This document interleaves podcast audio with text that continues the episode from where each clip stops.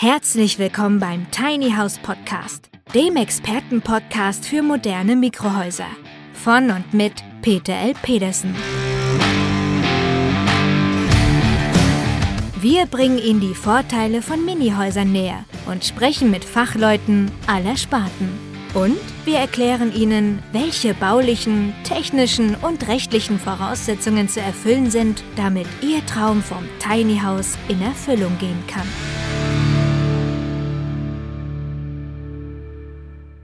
Cornelia Steiner möchte mit Gleichgesinnten auf diesem Grundstück eine kleine Tiny House Siedlung gründen.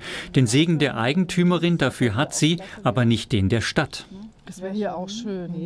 Es wurde uns ein Riesending aufgebaut von wegen Erschließungskosten und was sie dafür Kosten haben und können sie das überhaupt tragen und ist das überhaupt möglich für einen Verein und wie stellen sie sich das vor und was wollen sie es auf Rädern haben. Das würde uns aber, glaube ich, nicht so gut gefallen. Und ja, es war so, ähm, so dass wir immer kleiner wurden und den Eindruck bekamen, Häuser bauen ist leichter als Tiny Häuser aufstellen. Ja, das ist doch eine tolle Idee. Einfach mal so mit 10, 20 Gleichgesinnten eine Siedlung gründen und dann geht alles los. Übrigens ganz einfach. Moin Moin, verehrte Tiny House Enthusiasten und willkommen zur nächsten Tiny House Podcast Folge. Heute wollen wir uns einmal über die Entwicklung, die Planung und den Bau einer Siedlung unterhalten und sehen, was es da für Besonderheiten gibt, die man sicherheitshalber vorher beachten sollte. Los geht's! Und bevor wir tiefer in die Materie einsteigen, sei mir noch ein Hinweis erlaubt. Der Kommentar nach dem Motto Tiny Houses bauen ist anscheinend leichter, das haben wir ja schon in 35 Folgen korrigiert. Und zum Einstieg habe ich euch noch ein kleines Schmankerl mitgebracht. Hört mal hinein. Ich habe früher in WGs gewohnt, ich habe früher schon mal in einem Bauwagen gewohnt und das bringe ich jetzt letztlich zusammen äh, mit, diesem, mit dieser Idee oder mit dem Wunsch, äh, in einem Tiny House Dorf mit anderen Menschen zusammen zu wohnen. Also sagen wir es mal ganz deutlich, in einer wilden Bauwagenkommune gewohnt zu haben, hat noch lange nichts mit Tiny Houses zu tun. Also welches Know-how jemand mitbringt, der schon mal in einer wilden Kommune gehaust hat, erschließt sich mir nicht so direkt. Dabei klingt die Träumerei so richtig schön idyllisch. Hört noch mal hinein. Für das Alter wünscht sich der 47-Jährige ein gemeinschaftliches Leben. Deshalb hat er einen Verein gegründet, um gemeinsam ein Tiny House Dorf in der Nähe des bayerischen Geretsried zu gründen. Also die Gespräche mit den Gemeinderatsvertretern und dem Bürgermeister kann ich mir jetzt sehr, sehr gut vorstellen. Die Vorstellung könnte also ungefähr so vonstatten gegangen sein. Wir haben schon mal eine wilde Bauwagenkommune zusammengestellt und jetzt klingt das mit Tiny Houses viel besser. Sag mal, lieber Bürgermeister, hättest du da nicht eine Idee, dass wir neben deinen gut situierten Bürgern und Nachbarn so etwas aufbauen könnten? Also das muss doch mit dem Teufel zugehen, wenn das nicht überzeugend klingt. Also Spaß beiseite, ernst komm her, so kann das nicht funktionieren. Und selbst wenn man ein Grundstück gefunden hat, wie dieser junge Mann, dann wird das immer noch nichts. Hört noch mal rein. Harry Köhlichen hat hier ein Grundstück. Er unterstützt die Idee und ist Vereinsmitglied. Seine Wiese würde er gerne zur Verfügung stellen. Pläne gibt es schon. Also halten wir mal fest. Da ist also ein Bauwagen erfahrener Zeitgenosse, der hat einen Verein gegründet, um noch mehr Kumpels ranzuholen, und da ist jemand, der gerne sein Grundstück verpachten möchte, um Geld zu verdienen. Zusammen hat man schon eine schöne Zeichnung angefertigt, wo die ganzen Bauwagen stehen, äh, Entschuldigung, Tiny Houses stehen sollen, wo das Gemeinschaftshaus gebaut werden soll und wo die Erdbeeren angepflanzt werden sollen. Ist doch alles da, oder? Unter solchen Bedingungen wird doch die Gemeinde bestimmt die Leute mit offenen Armen empfangen, oder? Hier die Antwort.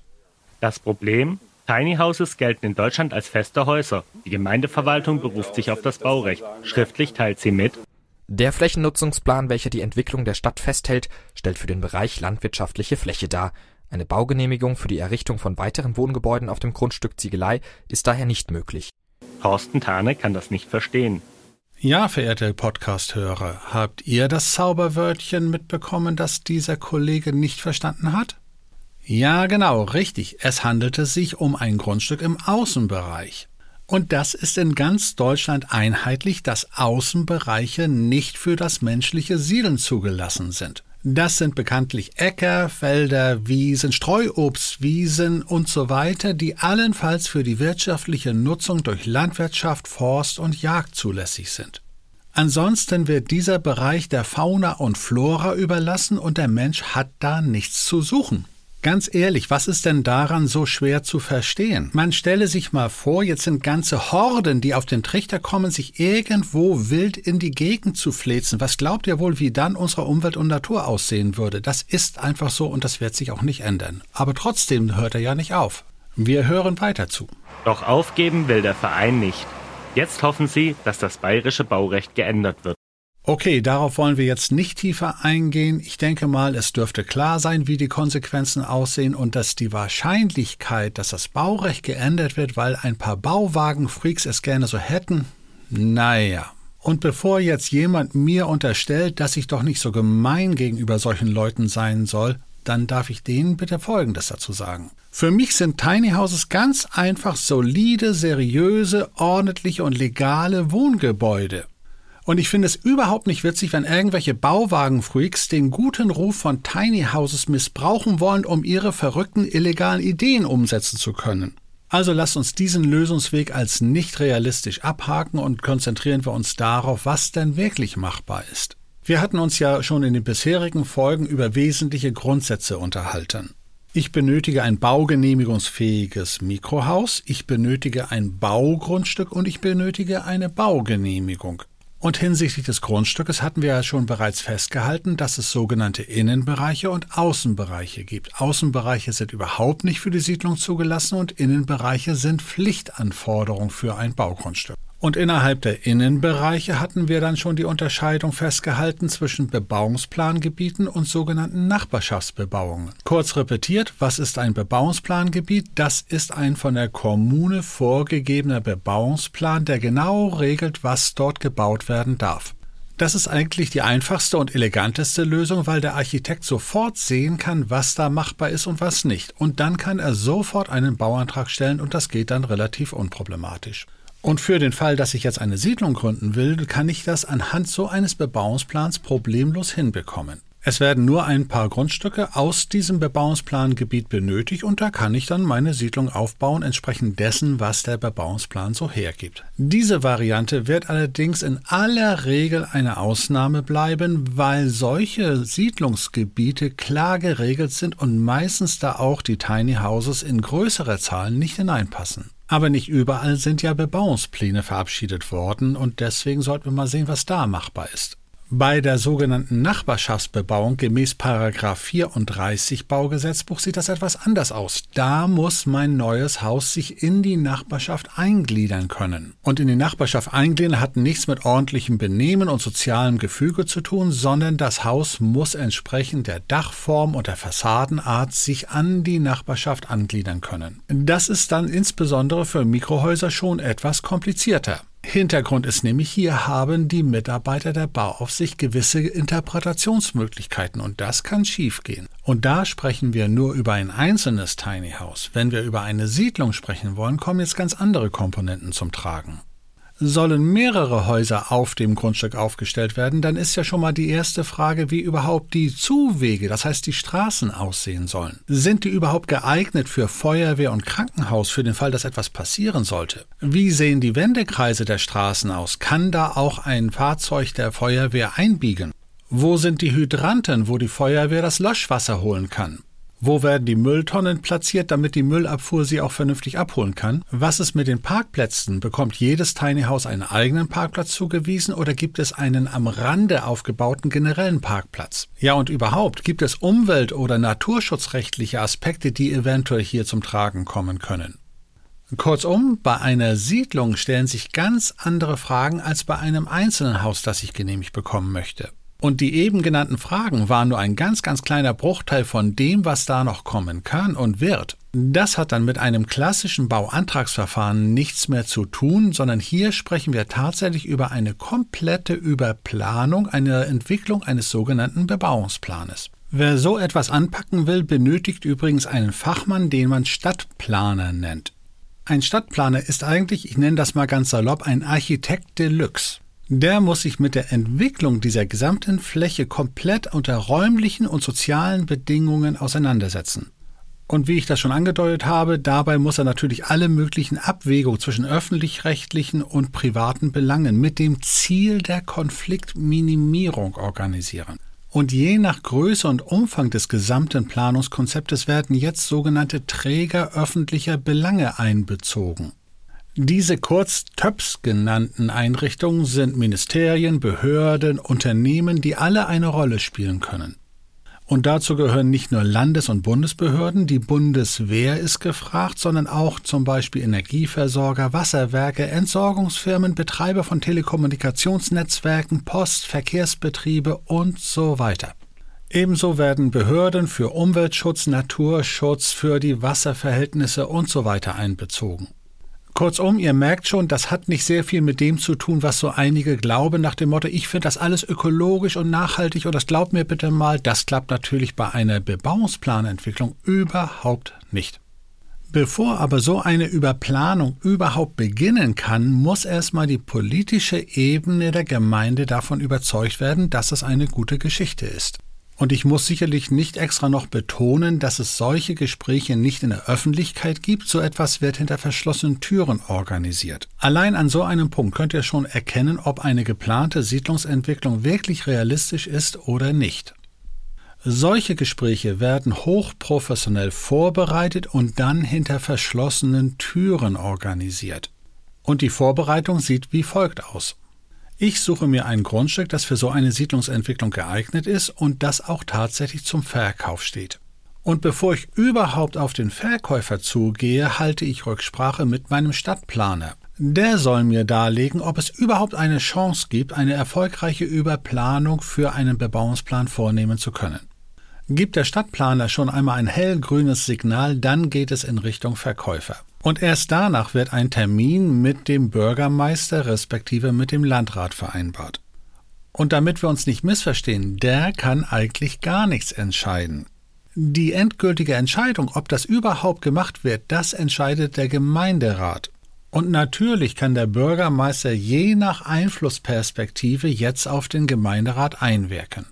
Es kann aber auch Sinn machen, mit den einzelnen Gemeinderatsmitgliedern oder zumindest mit den Fraktionsvorsitzenden der Gemeindefraktionen einmal Kontakt aufzunehmen. Und hier gilt ganz einfach, je sinnhafter und je nachvollziehbarer das Projekt jetzt aufgebaut ist, desto größer können die Chancen sein, dass es auch wirklich funktionieren kann. Doch bevor jetzt eine Entscheidung im Gemeinderat gefällt wird, werden sowohl der Bürgermeister als auch die Gemeinderatsmitglieder Fakten und Unterlagen einfordern.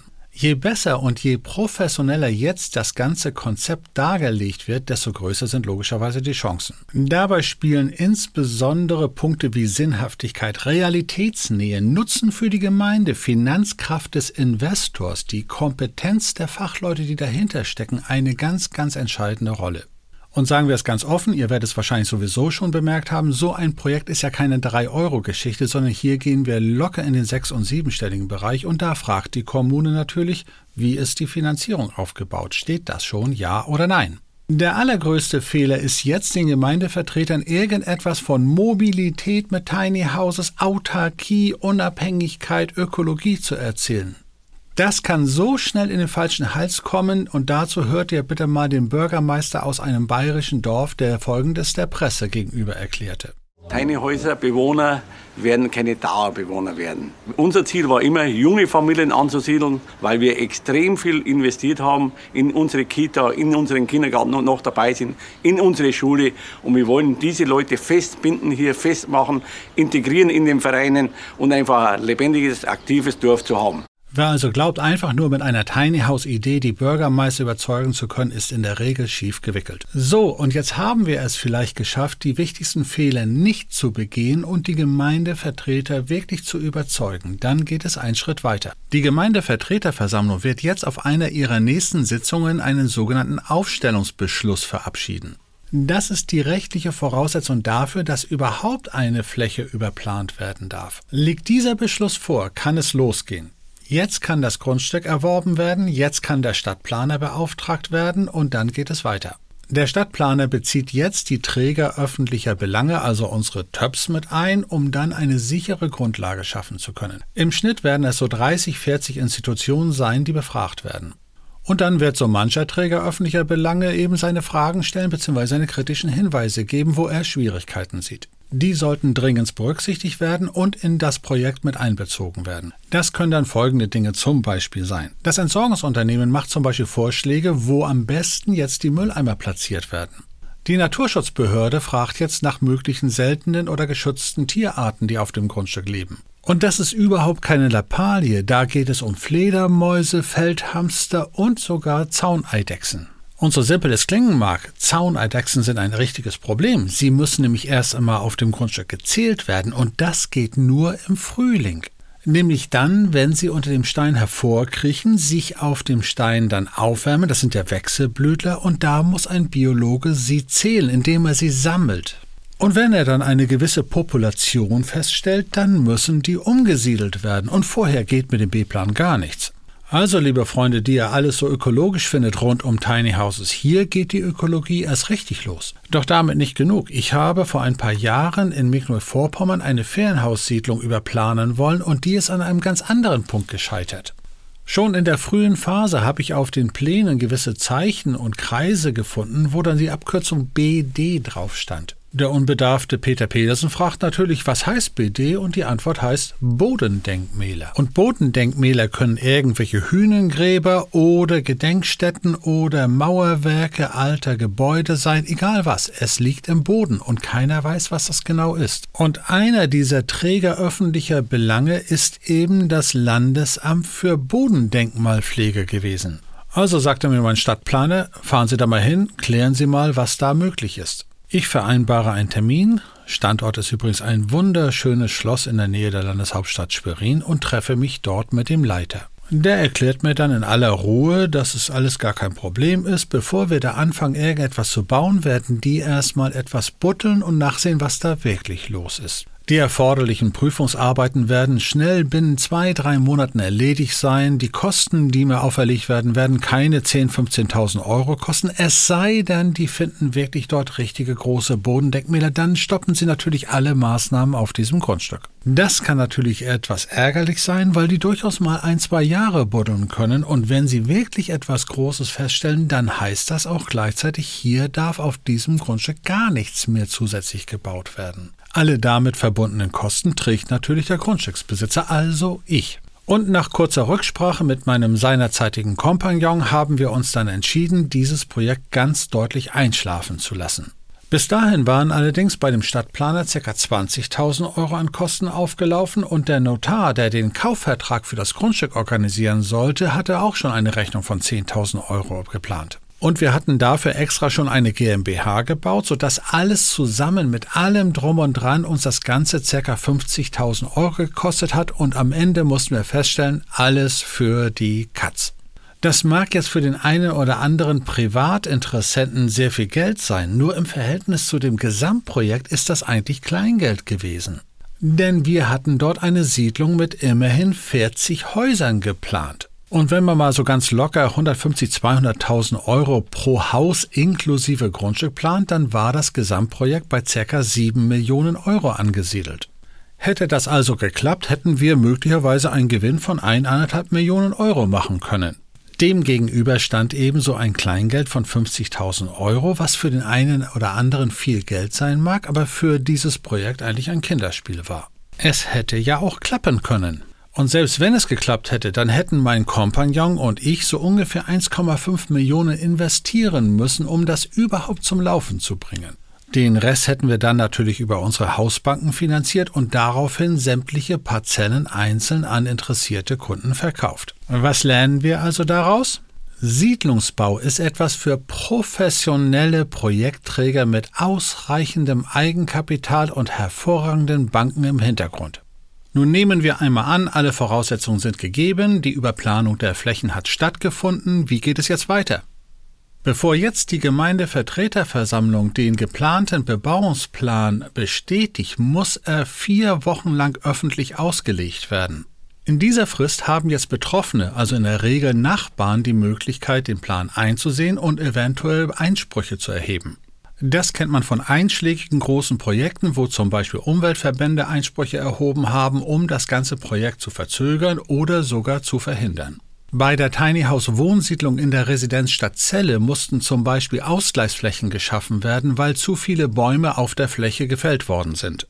Das hat dann das Projekt noch einmal um einige Wochen verzögert und dann musste noch einmal für vier Wochen der Plan ausgelegt werden. Erst nachdem alle Einwendungen und Einsprüche positiv erledigt worden waren, hat dann die Stadtversammlung in Celle den Bebauungsplan offiziell beschlossen.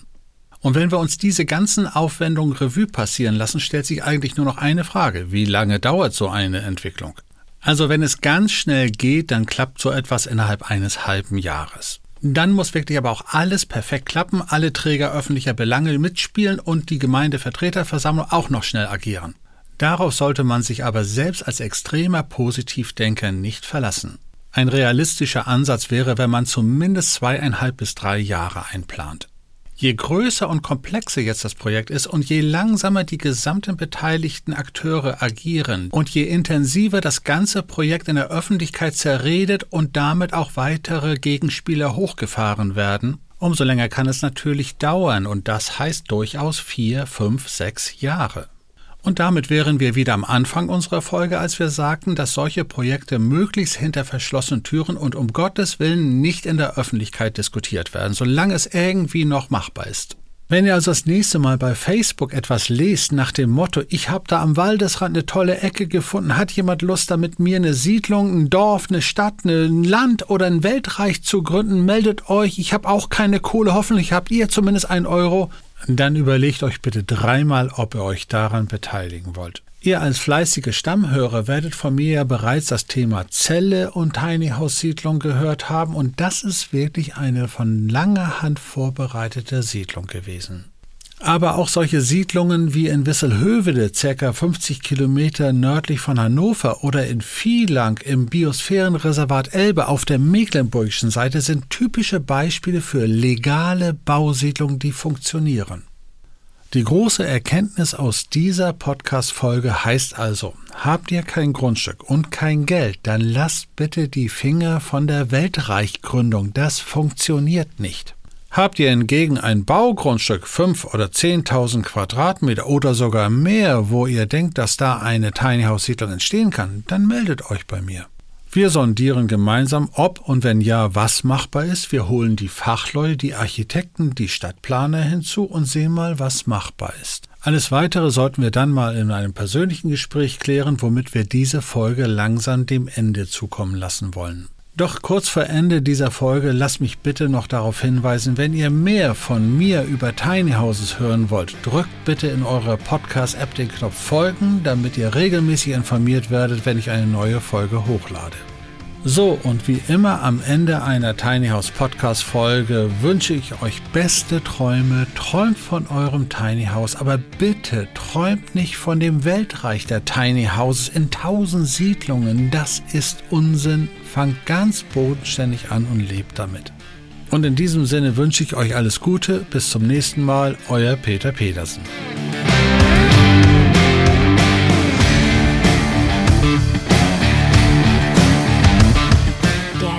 Tiny House Podcast ist eine Produktion der Berufsakademie Mecklenburg-Vorpommern in Zusammenarbeit mit der Rolling Tiny House GmbH. Wenn Sie mehr zu den Tiny Houses wissen möchten oder in einem Mini-Haus einmal Probe wohnen wollen, dann schauen Sie doch einfach auf www.rolling-tiny-house.de.